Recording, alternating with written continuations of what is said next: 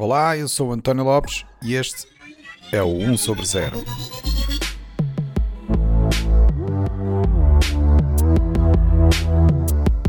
Este é o episódio 71, onde vamos falar sobre a Data Science for Social Good Portugal.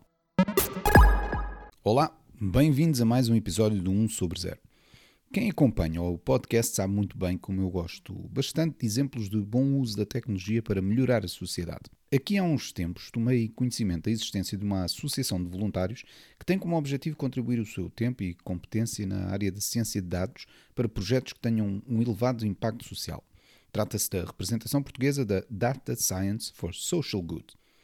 E para nos falar sobre a associação e explicar exatamente como operam com esta missão de ajudar outras instituições a melhorar eh, as suas atividades de recolha e utilização de dados e também a resolver problemas através da ciência de dados, temos hoje a Filipa Castro.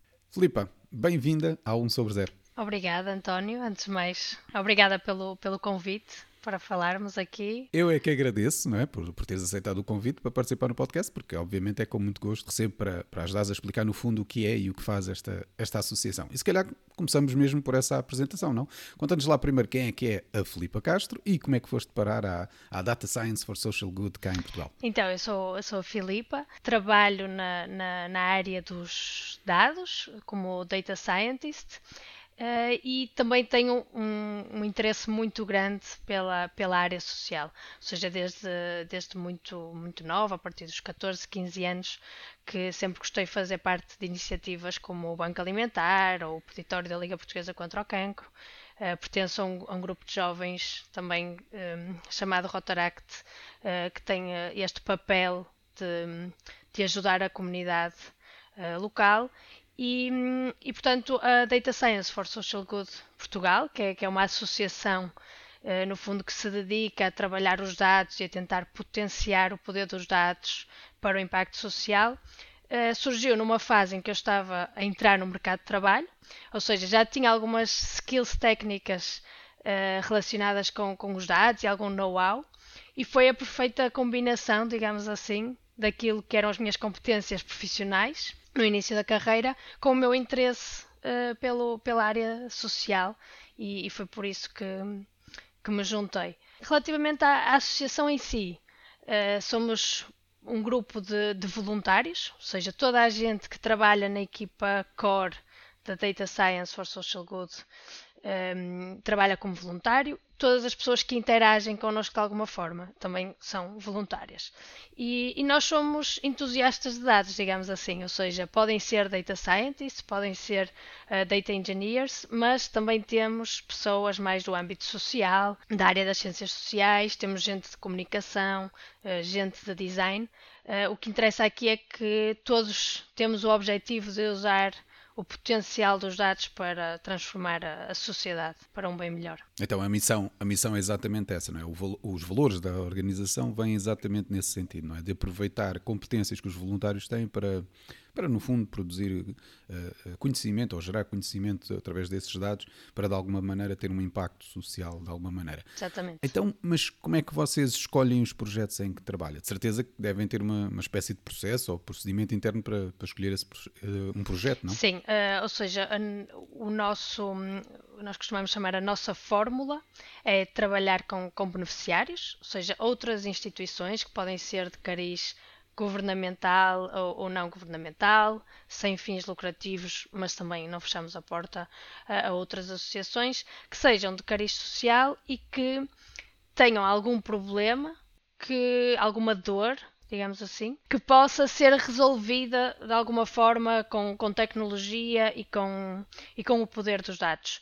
Eh, nós temos vários contactos de, de beneficiários, uh, nós chamamos beneficiários destas associações, no fundo, que, com quem trabalhamos, e portanto o, o, processo normalmente é um primeiro contacto, em que percebemos quais são os problemas, que dados é que eles têm, uh, como é que estão organizados estes dados, em que nível de maturidade em termos de literacia de dados é que estas associações estão, ehm, e depois internamente uh, passamos à fase que nós chamamos o scope do projeto, que é perceber, ok, conseguimos fazer uma solução baseada em dados para resolver este problema.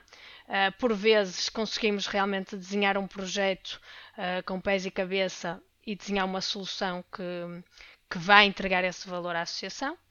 Uh, nem sempre é o caso, ou seja, às vezes temos beneficiários que ainda estão num nível de maturidade muito baixo, digamos assim. Ainda não têm, por exemplo, têm alguns dados, mas a recolha de dados ainda é muito uh, muito recente ou muito desorganizada, e aí nós podemos optar, por exemplo, um dos conceitos que já tivemos implementados, que nós chamamos Office Hours, é no fundo quase como uma consultoria, ou seja, os nossos voluntários, em vez de estarem a trabalhar num projeto e entregá-lo, eh, fazem sessões com este beneficiário para lhes explicar, ok, o que é que é importante numa recolha de dados, como é que ferramentas é que vocês podem usar uh, para recolher esses dados, qual é que é o potencial desses dados, no fundo começar a ensiná-los a pescar, uh, digamos assim, em vez de, de pescar por eles. A escolha dos projetos normalmente é, ok, que projeto e que ferramenta é que podem trazer mais impacto um, num espaço mais curto de tempo. Hum, então, e depois vocês, quando escolhem o projeto, como é que passam a operar a partir daí? Certo, é uma boa pergunta porque eu acho que a, a fórmula, digamos assim, também é, é bastante interessante. Ou seja, a partir do momento em que nós temos a, a, o escopo do projeto, quem vai trabalhar nesse projeto não são as pessoas da associação da equipa core. Ou seja, por exemplo, eu nunca trabalhei num projeto mesmo a colecionar os dados ou a desenvolver um método. O que nós fazemos é, nós temos uma comunidade de voluntários, uma pool de voluntários que estão associados a nós porque de alguma forma revelaram interesse em acompanhar o nosso trabalho, seja pela newsletter, seja pelo um formulário que nós temos para as pessoas realmente um, se inscreverem como, como parte desta comunidade. E assim que nós temos o projeto montado, ou seja, os dados já estão do nosso lado, nós já sabemos exatamente o que queremos fazer, sabemos exatamente que perfis é que precisamos para trabalhar nesse projeto nós abrimos uma call aos voluntários, ou seja, isto significa que nas nossas redes sociais e na, na newsletter nós partilhamos, uh, no fundo, esta vaga uh, e explicamos, ok, este é o projeto, uh, este é o beneficiário, também partilhamos uma um, amostra de dados para o, os voluntários saberem com que dados é que podem contar e com que tipo de dados vão, vão trabalhar. E a partir daí iniciamos aquilo que nós chamamos recrutamento. Normalmente uma equipa de, de voluntários irá ter um project lead, que é mais responsável pela comunicação com o beneficiário, gestão de tarefas, eh, gestão de equipa, e depois dois ou três makers, que no, normalmente são quem vai realmente colocar as mãos na massa e, e fazer os possíveis para, para entregar um, um, algum valor Uh, no fim. E portanto, a partir daí uh, nós fixamos um, um, prazo, não é?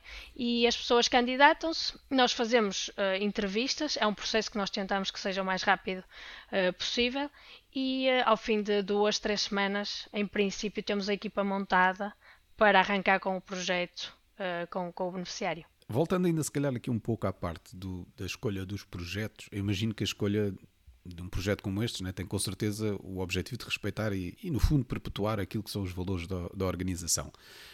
Ou seja, imagino quando vocês escolhem um projeto, estão na prática a assumir que o fazem porque querem certamente tentar cumprir com a parte do social good não é, da organização, ou seja, o bem social. Uhum. Portanto, nesse contexto, como é que vocês definem exatamente o bem social? Porque eu imagino que não seja fácil depois, na, na prática, escolher exatamente qual é que é um projeto. Têm que avaliar de alguma maneira o que é que é esse bem social, não é? Portanto, como é que definirias aqui o bem social? Assim, o, o bem social nós, nós definimos-lo quase como um projeto ou um valor um, que, que, seja entregue e que tenha um, o impacto no maior número de pessoas possível. Um, ou seja, para um bem comum toda a gente. Um, claro que quando focamos num beneficiário muito específico e num nicho muito específico, esse impacto não é tão, tão alargado. Mas o impacto em termos de literacia uh, de dados está sempre lá. Uh, e aqui é quanto menos madura a associação for em termos de digitalização e em termos de literacia de dados, maior vai ser o impacto deste, deste projeto. Uh, nós isso vemos, acho que é a transformação que, que mais visível aos nossos olhos, é de facto as conversas que nós temos com o beneficiário no primeiro dia e a, a, última reunião em que entregamos a ferramenta realmente é, é uma transformação. Por exemplo, no início é muito comum que um beneficiário não acredite de forma uhum. nenhuma que nós vamos trazer valor. Mas depois, é... quando vocês resolvem a dor, não é? Que eles sentiam. Exato, a, um meio da, médico, é? a meio da jornada, ver o entusiasmo deles. Normalmente, por exemplo, o projeto, nós gostamos que ele seja bastante curto para não nos perdermos no scope e começarmos a alargar o scope. E, uh, mas o, beneficiário, por norma, uh, no fim do projeto, já tem uma lista de ideias gigante de features que quer adicionar à ferramenta ou ao claro. dashboard, coisas que querem melhorar na, na coleção dos dados. Portanto, são passos muito pequeninos, um, ou seja, neste caso não podemos dizer que o impacto foi um grande número de pessoas, não foi, obviamente, uh, mas acreditamos com estes passos pequeninos dentro de cada associação que que hum, a longo prazo consigamos uh, fazer a diferença. Depois, mais especificamente, para cada projeto, uma coisa que nós temos o cuidado de fazer, porque nós gostamos de dizer às associações para elas se tornarem mais data-driven e nós também gostamos de fazer o mesmo internamente, que é para cada projeto nós definimos o que chamamos KPIs, ou seja, indicadores de performance, que estejam intimamente relacionados com este impacto. Ou seja, um, aqui é mais fácil dar um, um exemplo concreto. Uh, nós fizemos um projeto, por exemplo, com a Associação Zoófila Portuguesa, Uh, eles têm uma clínica veterinária pública onde um, recebem uh, urgências, uh, marcações e um dos problemas que eles tinham, nomeadamente ao fim de semana, e, era prever o número de clientes que eles iam ter. Isto provocava, sem, com poucos recursos humanos, isto provocava listas de espera muito grandes e tempos de espera muito grandes. E o objetivo foi fazer um dashboard que, com os dados dos meses passados e dos dias passados, conseguisse prever num determinado sábado, numa determinada segunda-feira, quantos pacientes é que eles estariam à espera para conseguirem ajustar aqui os recursos humanos. Eh, e um dos KPIs é exatamente ao fim de seis meses medir quanto é que se conseguiu reduzir este tempo de espera. Um, ou seja, para cada projeto nós temos sempre o cuidado de, de definir, métricas, é? definir pelo menos três KPIs, sim. Porque aquilo que não se mede não pode ser melhorado, não é? Exatamente. Mas, mas, é um desafio muito grande, porque, primeiro, muitas vezes é difícil definir à partida qual é que é o melhor KPI, uh, claro. quando ainda não se conhece bem uh, o ambiente em que eles trabalham. Uh, e depois, às vezes também, nós queremos fazer esta medição, por exemplo, ao fim de seis meses, mas entretanto houve alguns problemas, sei lá, na, no deployment da, da, do dashboard ou da solução, e no fundo às vezes uh, atrasa-se esta medição, uh, mas, mas fazemos esse esforço. E eu agora imagino também que sendo um, um, uma operação à base de voluntários, não é? imagino que não seja sempre possível ter a mão de obra necessária para efetivamente abraçar todos os projetos que vocês querem.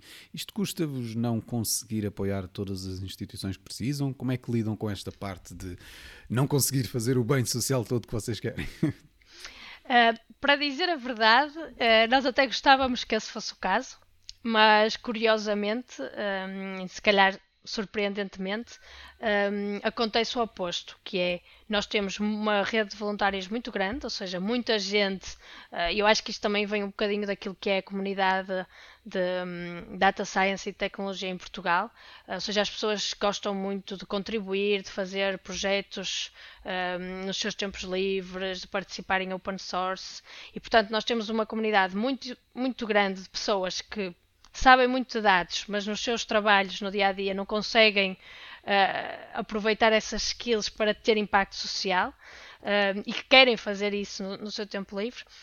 O problema com as associações é que, normalmente, na, no, no setor social, as associações não têm muito tempo nem recursos humanos Uh, para dedicar a este tipo de projetos. Ou seja, se nós pensarmos numa Cruz Vermelha, numa APAV, num banco alimentar, eles todos os dias têm imenso que fazer, imensas prioridades, um, urgências uh, que surgem. A pandemia é um, é um, um grande exemplo disso. E, hum, e, eles nem sequer recursos têm normalmente para, ou mãos suficientes para, para todas essas urgências que surgem. E portanto, nós, nós sabemos que ter tempo e disponibilidade para falar connosco, para construir um projeto, para reunir com a equipa, um, são desafios muito grandes. Por exemplo, marcar uma reunião, uh, às vezes é só isso, é, uma, é um processo muito complicado. E, e, esta parte dos dados é sempre um nice to have nessas associações. Portanto, o nosso grande desafio é ter mais beneficiários, eh, também tentar que sejam eles a chegar até nós, porque até agora tem sido eh, muito unidirecional, ou seja, nós a tentar chegar a eles e a tentar mostrar o valor que, que pode ter uhum. este investimento nos dados. E, e, é uma coisa que nós queremos muito trabalhar este ano, um, ehm, é como cativar e tentar que sejam os beneficiários a entrar em contato connosco e, e como conseguir ter mais, mais projetos porque o reagente limitante, pelo menos neste momento, nesta fase, é, é o, o, contacto com, com, beneficiários. Também desde que existe a organização, vocês já atuaram em diferentes áreas e até imagino que tenham ajudado muitas organizações. Uh, tu consegues destacar assim algum projeto que vocês se orgulhem em particular, pelo bom impacto social que causou? É difícil destacar um, um mas cá vou, vou destacar o, o, o projeto que fizemos com a Caixa Uh, ou seja, a Cais. A revista. A revista Cais, exatamente. Uhum. Um, também foi desafiante porque foi um dos projetos que coincidiu Uh, ou seja, estava a decorrer quando, quando se iniciou a pandemia, mas mesmo assim acho que é, é um exemplo interessante. Portanto, a CAIS é hum, uma associação que, que, produz uma revista, edita uma revista mensalmente e, hum, e que permite um, a pessoas com, com menos possibilidades financeiras que vendam essa revista, ou seja, eles uh, dão-lhes 100, 200 revistas por mês. Uh, esses vendedores vendem a revista para conseguirem um, rendimento extra para pagar a sua alimentação, para pagar um alojamento e um, ficando com parte do lucro dessa revista, digamos assim. Uh, e basicamente a Caixa tem dados sobre estes vendedores, onde é que eles estão, eh, de onde é que são, onde é que vendem a revista, eh, que rendimento conseguem retirar dessa revista, eh, também para o que é que usam o rendimento dessa revista, ou seja, eles sabiam para cada vendedor se ele utilizava esse dinheiro para alimentação, se utilizava para um quarto. E, hum, e eu acho que este projeto foi muito interessante porque foi além uh, dos dados e o objetivo foi criar uma campanha de, de marketing uh, através da, da, utilizando a análise de dados que fizemos. E portanto, o que os voluntários fizeram foi traçar o perfil de, destes vendedores, também recolher dados uh, open, open data ou dados públicos, por exemplo, referente ao rendimento eh, médio numa certa cidade, ou seja, nós temos um vendedor, o João, que consegue fazer com a revista 150 euros e hum, o custo de vida na cidade em que ele vive, por exemplo, o Porto, são 500 euros por mês. E eles conseguiram fazer aquilo, aqui um paralelo entre aquilo que é a vida destes vendedores, aquilo que é uh, a vida, o nível de vida médio da cidade e criar uma campanha de marketing. Um, um dos exemplos é este vendedor, sem a revista Cais, viveria com 20% do rendimento médio desta cidade.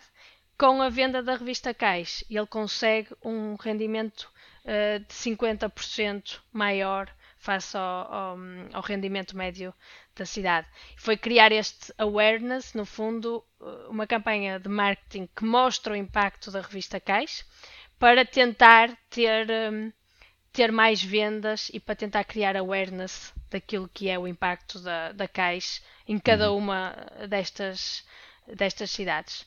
E também tentar, um dos problemas que eles têm é o estigma relativamente ao perfil do vendedor. Por exemplo, muita gente acha que os vendedores da Caixa que são sem abrigo, que não é uma, uma realidade. E, portanto, nós também tentamos mostrar isso, por exemplo, que uma das métricas é 99%, ou praticamente todos os, os vendedores da Caixa têm um alojamento que, que, pagam, por exemplo, com o rendimento da revista, e tentar diminuir esse estigma na, na, na, sociedade face aos vendedores. Relativamente aos KPIs, este foi um dos projetos que lá está muito desafiante, porque um dos KPIs era obviamente o número de revistas vendidas ou de donativos que a Caixa conseguiria depois desta campanha de marketing, com a pandemia e eles deixaram de poder vender a revista nas ruas e, portanto, foi um contexto em que nós não conseguimos medir as vendas e tentar correlacioná-las com o impacto desta campanha. Uh, mesmo assim, acho que foi um projeto que eu, que eu destacaria uh, na, nossa, na nossa missão até agora. Muito bem. Bem, como não podia deixar de ser, até já tocaste nesse assunto, temos que falar sobre a, a pandemia, não é? Eu sei que durante a pandemia vocês perceberam que havia um papel importante que, que podiam desempenhar e, e, e, até decidiram pôr, pôr mãos à obra. Eh, podes explicar exatamente qual foi esse papel? Porque eh, eu sei que sou um pouco repetitivo, não é? Mas eu, aí se calhar destacavas em particular estes projetos que vocês trabalharam especificamente para a, para a pandemia. Uhum. Sim, sim, a pandemia foi eh, sem dúvida eh, uma mudança, uma mudança de paradigma para nós. Portanto, nós trabalhávamos sempre com beneficiários e mal chegou a pandemia, como eu já expliquei, a prioridade de todos os beneficiários passou a ser outra. E, e obviamente que eles, que eles tinham muitas coisas com, com que se preocupar um, ehm, e todos eles com, com um, ehm, eh, uma missão muito importante naquilo que foi a resolução da pandemia. E, e, então nós tivemos que nos adaptar e nós basicamente não tínhamos nenhum beneficiário que, que estivesse disponível para acompanhar um, um, projeto. Ao mesmo tempo, tínhamos os nossos voluntários que já eram uh, super proativos, ainda estavam mais proativos porque estavam em casa, não podiam sair de casa, queriam ainda mais fazer projetos com impacto social e para ajudar na pandemia. Muitos deles estavam em layoff, nem sequer uh, trabalhavam, então ainda tinham mais tempo livre. E, e, portanto nós tivemos que fazer aqui um exercício de uh, pensar, ok, o que é que nós podemos fazer para cobrir este gap que, que a pandemia criou. Então, uh, dedicámonos uh, a tentar perceber o que é que na área dos dados podemos fazer para ajudar uh, na pandemia e detectámos logo um problema muito óbvio, uh, que era a comunicação dos dados por parte do, do governo. Um, ou seja, todos nós conhecemos aquele PDF diário que, que a DGS. Dados, não, é? Exatamente.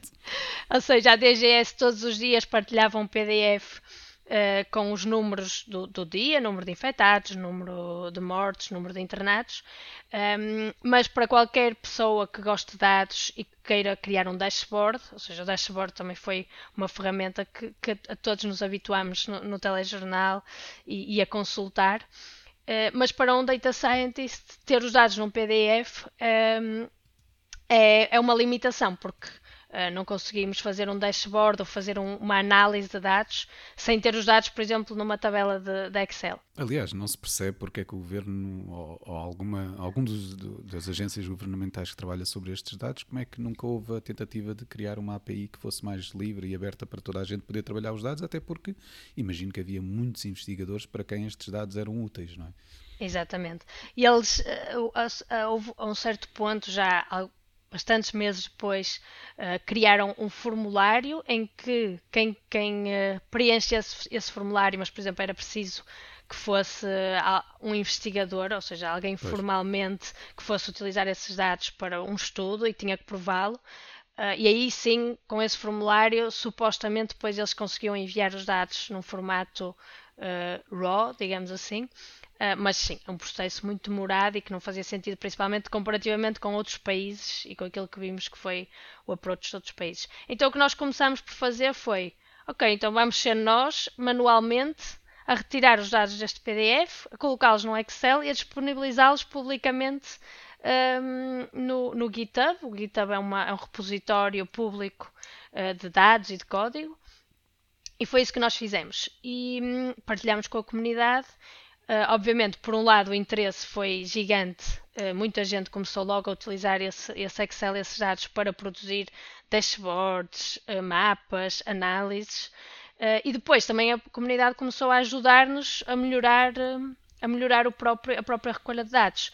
tivemos uma voluntária, por exemplo, que fez um algoritmo que automaticamente pegava no PDF e extraía os números, uh, então nós já não tínhamos que manualmente todos os dias ehm, colocar os números no Excel. No entanto, o governo complicou-nos mais uma vez a Muda vida e todas as semanas o formato do PDF mudava e, uh, e o algoritmo acabava por falhar uh, porque o número que era expectável estar naquele sítio já passado uma semana estava num sítio diferente. Mas Eventualmente, este, este algoritmo também de recolha de dados começou a ser melhorado. Houve uma altura que começámos a recolher os dados diretamente de um dashboard que também era partilhado pela DGS. Surgiram vários problemas, também havia erros nos dados bastantes vezes.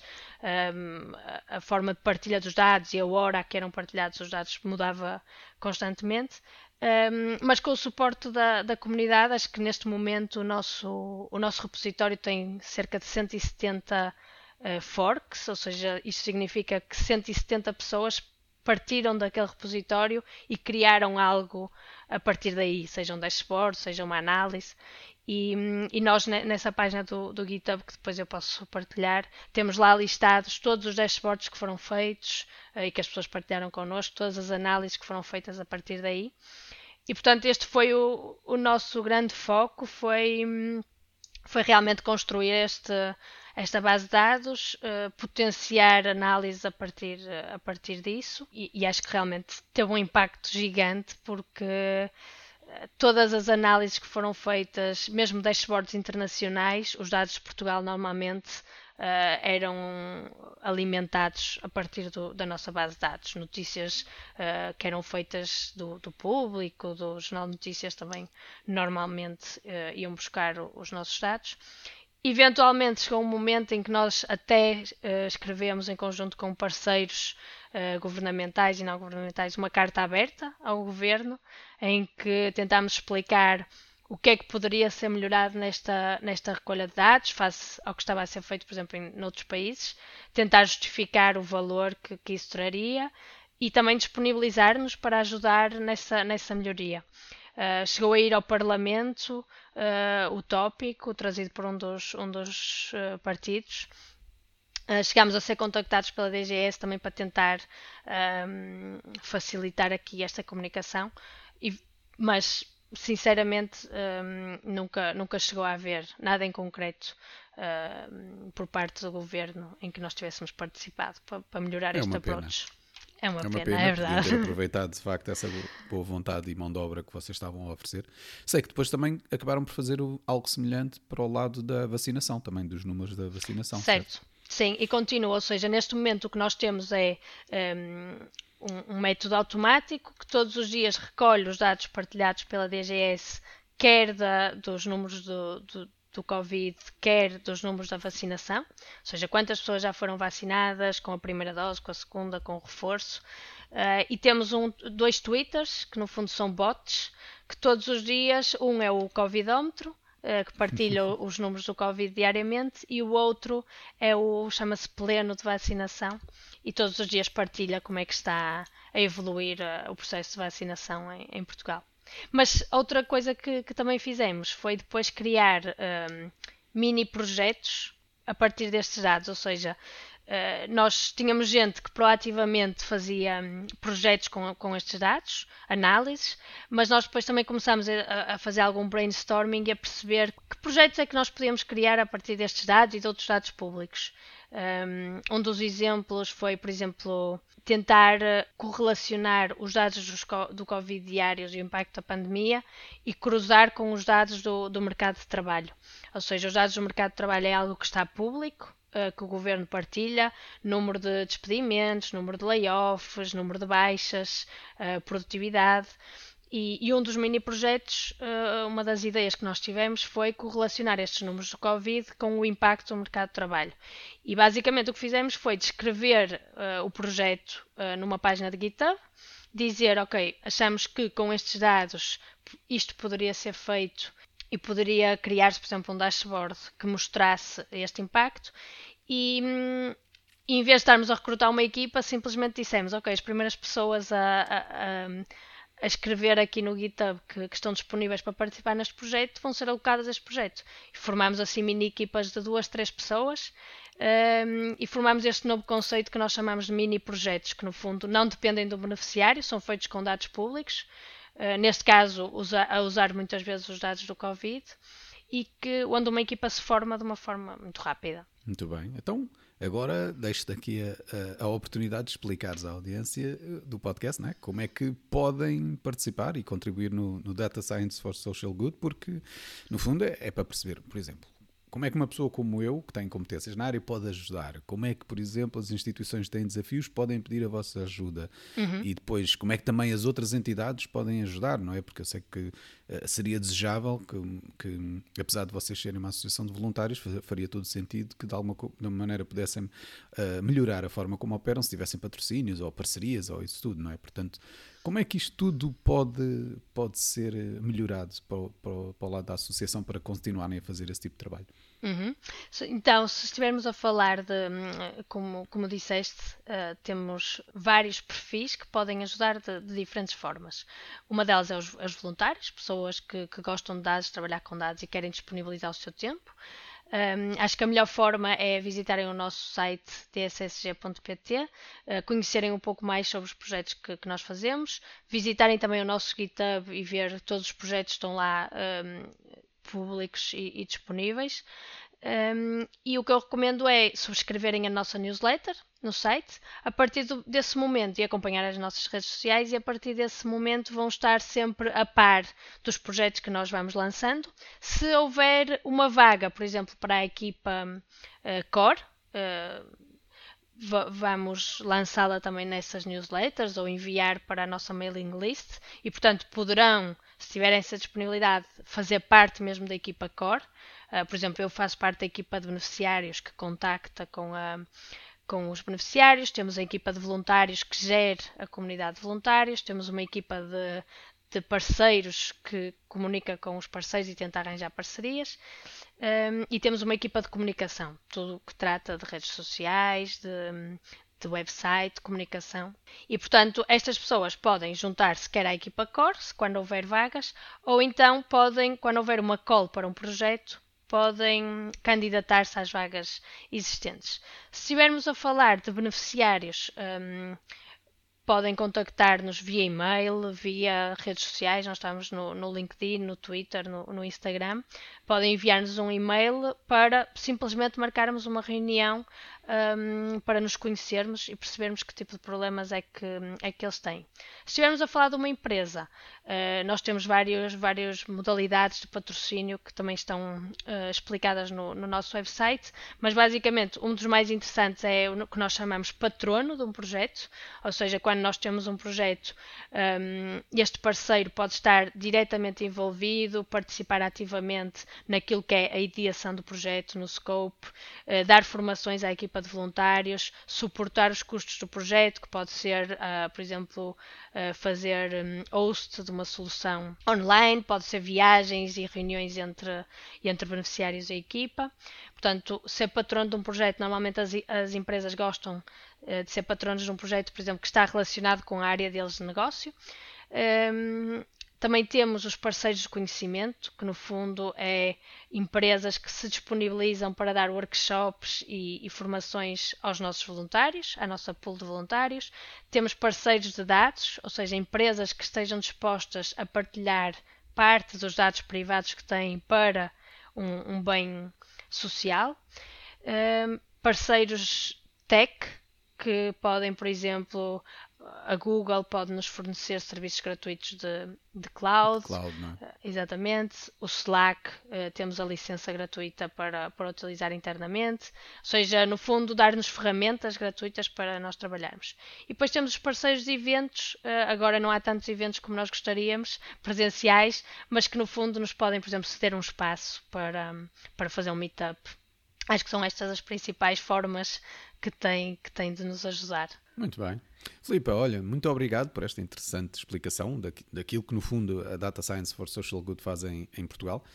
Foi extremamente interessante e eu diria mesmo inspirador, porque na prática ouvi falar sobre esta iniciativa e eu espero que, que isto signifique que eu ou, ou, qualquer um dos ouvintes ou das ouvintes do, do podcast possam, no fundo, ajudar num, num futuro próximo, num projeto qualquer que tenha elevado impacto social. Não é? Portanto, mais uma vez, agradeço-te por participares no podcast e desejo um, um máximo de sucesso para, para a vossa associação. Muito obrigada, António. Parabéns pela iniciativa, uma vez, uma vez mais, e em nome da DSSG, muito obrigada por, eh, por também nos dar esta oportunidade das pessoas nos conhecerem melhor e de entrarem em contato connosco. E lá está, de aumentarmos o nosso impacto uh, também desta forma. Comunicar é uma, forma, é uma parte muito importante do, do nosso trabalho. Obrigada. Boa. Ainda bem. Obrigado então. Até breve. Até breve. O 1 sobre 0 é um podcast produzido por mim, António Lopes. As músicas são da autoria do Rui Carmo. Se quiserem saber mais sobre o podcast, aconselho-vos a visitar o site 1sobre0.com, onde poderão encontrar mais informação sobre os diversos convidados e sobre cada episódio, incluindo as várias notas e referências que fazemos durante as conversas. O podcast só é possível porque tenho um grupo de amigos fabuloso que me ajuda, desafia e contribui grandemente para o meu bem-estar emocional. Se quiserem entrar no nosso mundo louco de conversas sobre o futuro, podem começar por visitar o site oneoverzero.org. E lembrem-se, se gostarem do podcast, partilhem com os vossos amigos. Se não gostarem, partilhem com os vossos inimigos. Até à próxima!